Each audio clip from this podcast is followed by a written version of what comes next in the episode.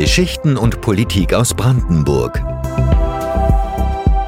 Ein Podcast der Friedrich Ebert Stiftung. Im Jahr 2020 feiert Deutschland 30 Jahre seiner Einheit auf vielfältige Weise. Neben Festakten und Ausstellungen ist es auch wichtig, sich mit Zeitzeugen zu unterhalten. Das Landesbüro der Friedrich-Ebert-Stiftung Brandenburg hatte zu einer besonderen Lesung eingeladen. Der ehemalige Außenminister der DDR und jetzige Ratsvorsitzende der Bundesstiftung Aufarbeitung, Markus Meckel, stellte seine Autobiografie vor. Zu wandeln die Zeiten, Erinnerungen.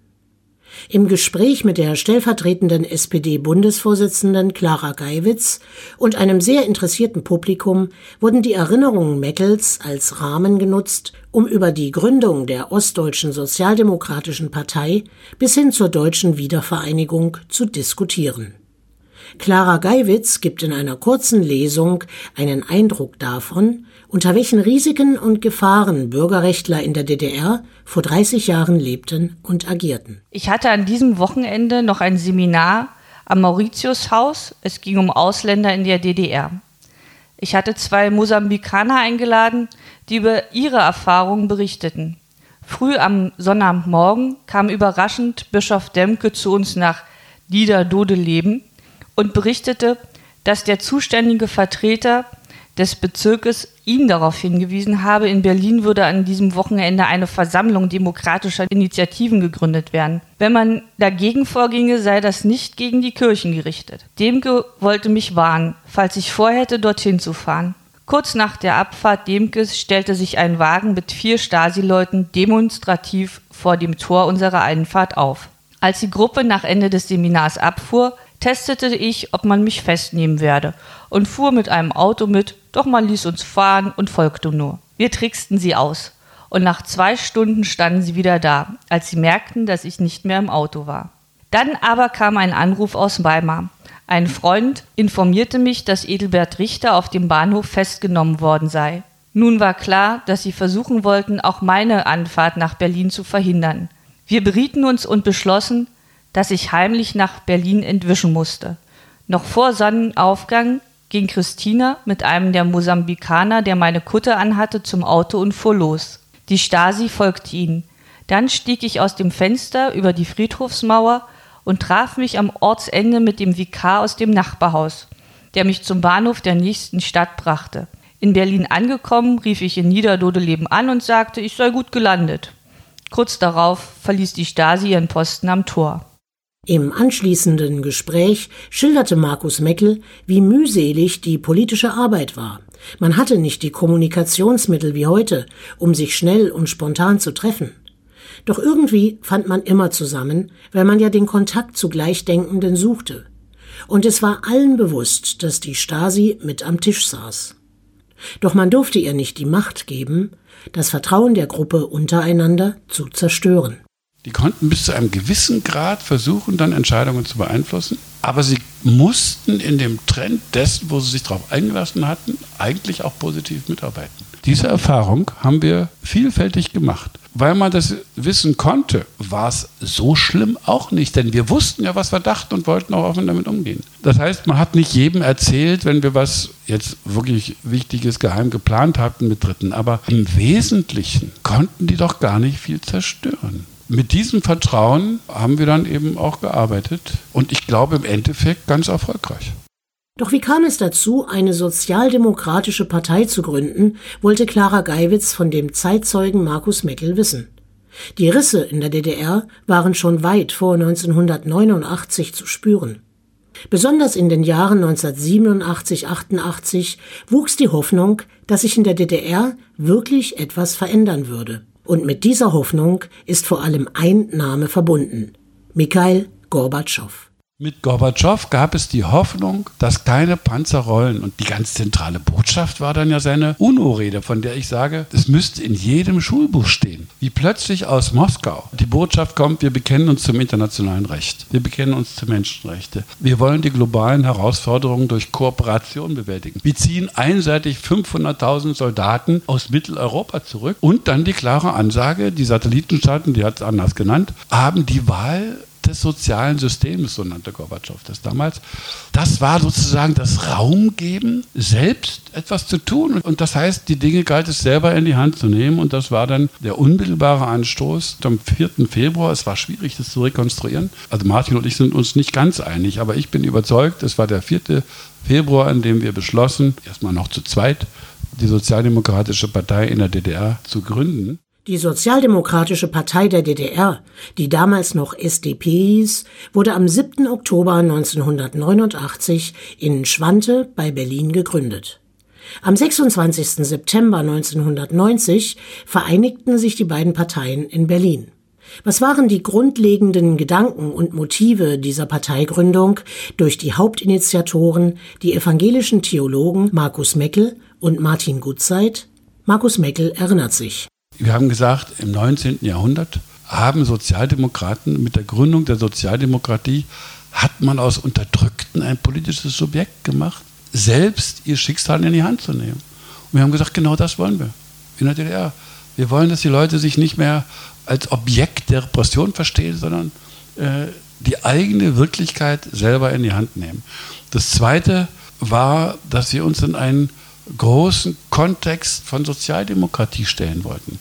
Ich erinnere an Willy Brandts Nord-Süd-Bericht. Er hatte eben mit diesem UNO-Bericht sich globalen Herausforderungen gestellt. Dann Olaf Palme, der mit dieser Kommission für gemeinsame Sicherheit sagte, wir müssen versuchen, Sicherheit nicht gegeneinander durch Rüstung zu schaffen, Sicherheit zu schaffen, sondern durch Vereinbarung. Im Dialog. Ich meine, das ist das, was wir heute eigentlich auch bis heute brauchen.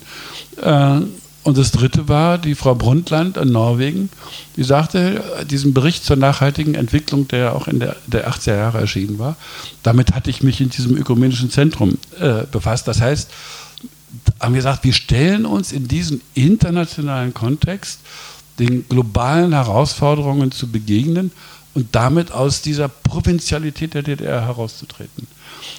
Und der dritte Grund, der war natürlich jetzt besonders provokativ, wir zogen mit der Gründung gewissermaßen die sozialdemokratische Hand aus dem Parteiabzeichen der SED, die sich ja selbst definierte als die Vereinigte Arbeiterklasse. Und Markus Meckel betont noch einmal, dass die Opposition in der DDR nicht nur die Menschen auf den Straßen waren, sondern es auch Gruppen und Köpfe dahinter gab. Clara Geiwitz bewegte dann Folgendes. Ihr hattet jetzt die Situation, dass es ja eine sozialdemokratische Partei in der Bundesrepublik gab. Die hatte auch ja eigentlich den Anspruch, äh, die Sozialdemokraten mitzuvertreten, die in der DDR sich nicht äußern durften. Ich erinnere mich noch an die Äußerung von Walter Momper, der gesagt hat, wer in Ostberlin Sozialdemokrat ist, das würde er bestimmen. Und die Sozialdemokraten im Westen waren ja auch in einer Phase, wo sie sich so ein bisschen am Kopf kratzten und sagten, was ist denn das jetzt für eine Truppe, die auch Sozialdemokraten sein wollen. Es gab Vertreter, zum Beispiel Johannes Rau, Willy Brandt, die das sofort als Chance ergriffen haben und auch auf Augenhöhe mit euch verhandelt haben. Aber es gab natürlich auch andere, die gesagt haben, ist es nicht einfach schlauer, irgendwie zu gucken, ob man die SED nicht reformieren kann? Was sind das für Menschen? Brauchen wir die? Als sich am 9. November 1989 die Grenzen der DDR öffnen, die Bilder über alle TV-Kanäle rauschen, da dachte Markus Meckel im ersten Moment, jetzt wird alles komplizierter. Und das war dann auch so. Es stellt sich die Frage, ob die SPD Ost einfach von der SPD West geschluckt worden ist.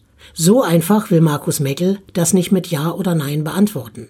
Hans-Jochen Vogel hat sich regelmäßig mit den Genossen der Ost-SPD getroffen und Meckel hatte den Eindruck, dass dieser Meinungsaustausch auf Augenhöhe funktionierte. Anders war es dann beim anstehenden Bundestagswahlkampf 1990. Das hat mit der unterschiedlichen Perspektive zu tun, die ja dann für alle öffentlich offensichtlich wurde beim Programmparteitag im Dezember am ICC in Berlin. Da hielt Willy Brandt eine große Rede ich hatte die Ehre, am Tag vorher ein Grußwort für die Ostsozialdemokratie dort zu sagen. Und danach hielt Oskar Lafontaine eine völlig entgegengesetzte Rede. Von da an war programmatisch die SPD gespalten, auch für die Öffentlichkeit wahrnehmbar. Weil für Oskar Lafontaine auch deutlich war, der hatte dann schon im November angefangen zu sagen, als ich sagte, da kommen so viele Leute, wir müssen jetzt zum Beispiel aufpassen, dass wir die Staatsbürgerschaft anerkennen. Indem wir die Staatsbürgerschaft der DDR anerkennen, kriegen die bei uns keine Sozialhilfe mehr. Das heißt, solche Art Vorschläge machte er dann im Dezember, Januar. Ich habe erlebt, dann bei unserem Parteitag im Februar in Leipzig, wo dann Ibrahim Böhme die Programma, also die Rede hielt. Er war ja der Kandidat für den Vorsitz.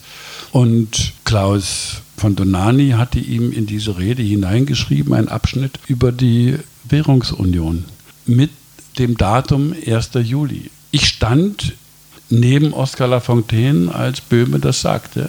Lafontaine wäre bald geplatzt vor Wut. Und viele Dinge hätten anders oder neu verhandelt werden müssen, so Meckel. Zum Beispiel die Frage der Altschulden. Für Meckel ist es immer wieder wichtig zu betonen, dass die DDR nicht einfach nur ein Verhandlungspartner im Vereinigungsprozess war, sondern ein Subjekt des Einheitsprozesses. In diesem Kontext las Clara Geiwitz noch einmal aus dem Buch Markus Meckels, bevor die Mikrofone für das zahlreich erschienene Publikum zum Gespräch geöffnet wurden. Hier feierte sich eine Bundesregierung, als hätte sie die Einheit gemacht, als wäre sie nicht das Ergebnis eines Verhandlungsprozesses der beiden deutschen Staaten. Wie ich erst nachträglich erfahren habe, hat manches Mitglied der DDR-Regierung, auch von denen, die ihr bis zuletzt angehört haben, an dem Festakt am 3. Oktober nicht teilgenommen. Ich war dabei, etwas abgedrängt, als hätte ich mich eingeschmuggelt. Die Treppen des Reichstages aufsteigend war ich noch neben Willy Brandt gegangen und hatte ihn gefragt, wie er sich fühle. Das müsse doch die Erfüllung aller seiner Träume sein. Er reagierte jedenfalls zurückhaltend. So hätte er sich die Erfüllung dieses Traums nicht gewünscht. Ich wusste, was er meinte. Ich fühlte mich selbst verstanden. Ich beharre darauf, gemeinsam mit anderen dazu beigetragen zu haben, dass diese Einheit möglich geworden war. Zu wandeln die Zeiten. Erinnerungen von Markus Meckel. Ist erschienen in der Evangelischen Verlagsanstalt Leipzig 2020 und unbedingt lesenswert.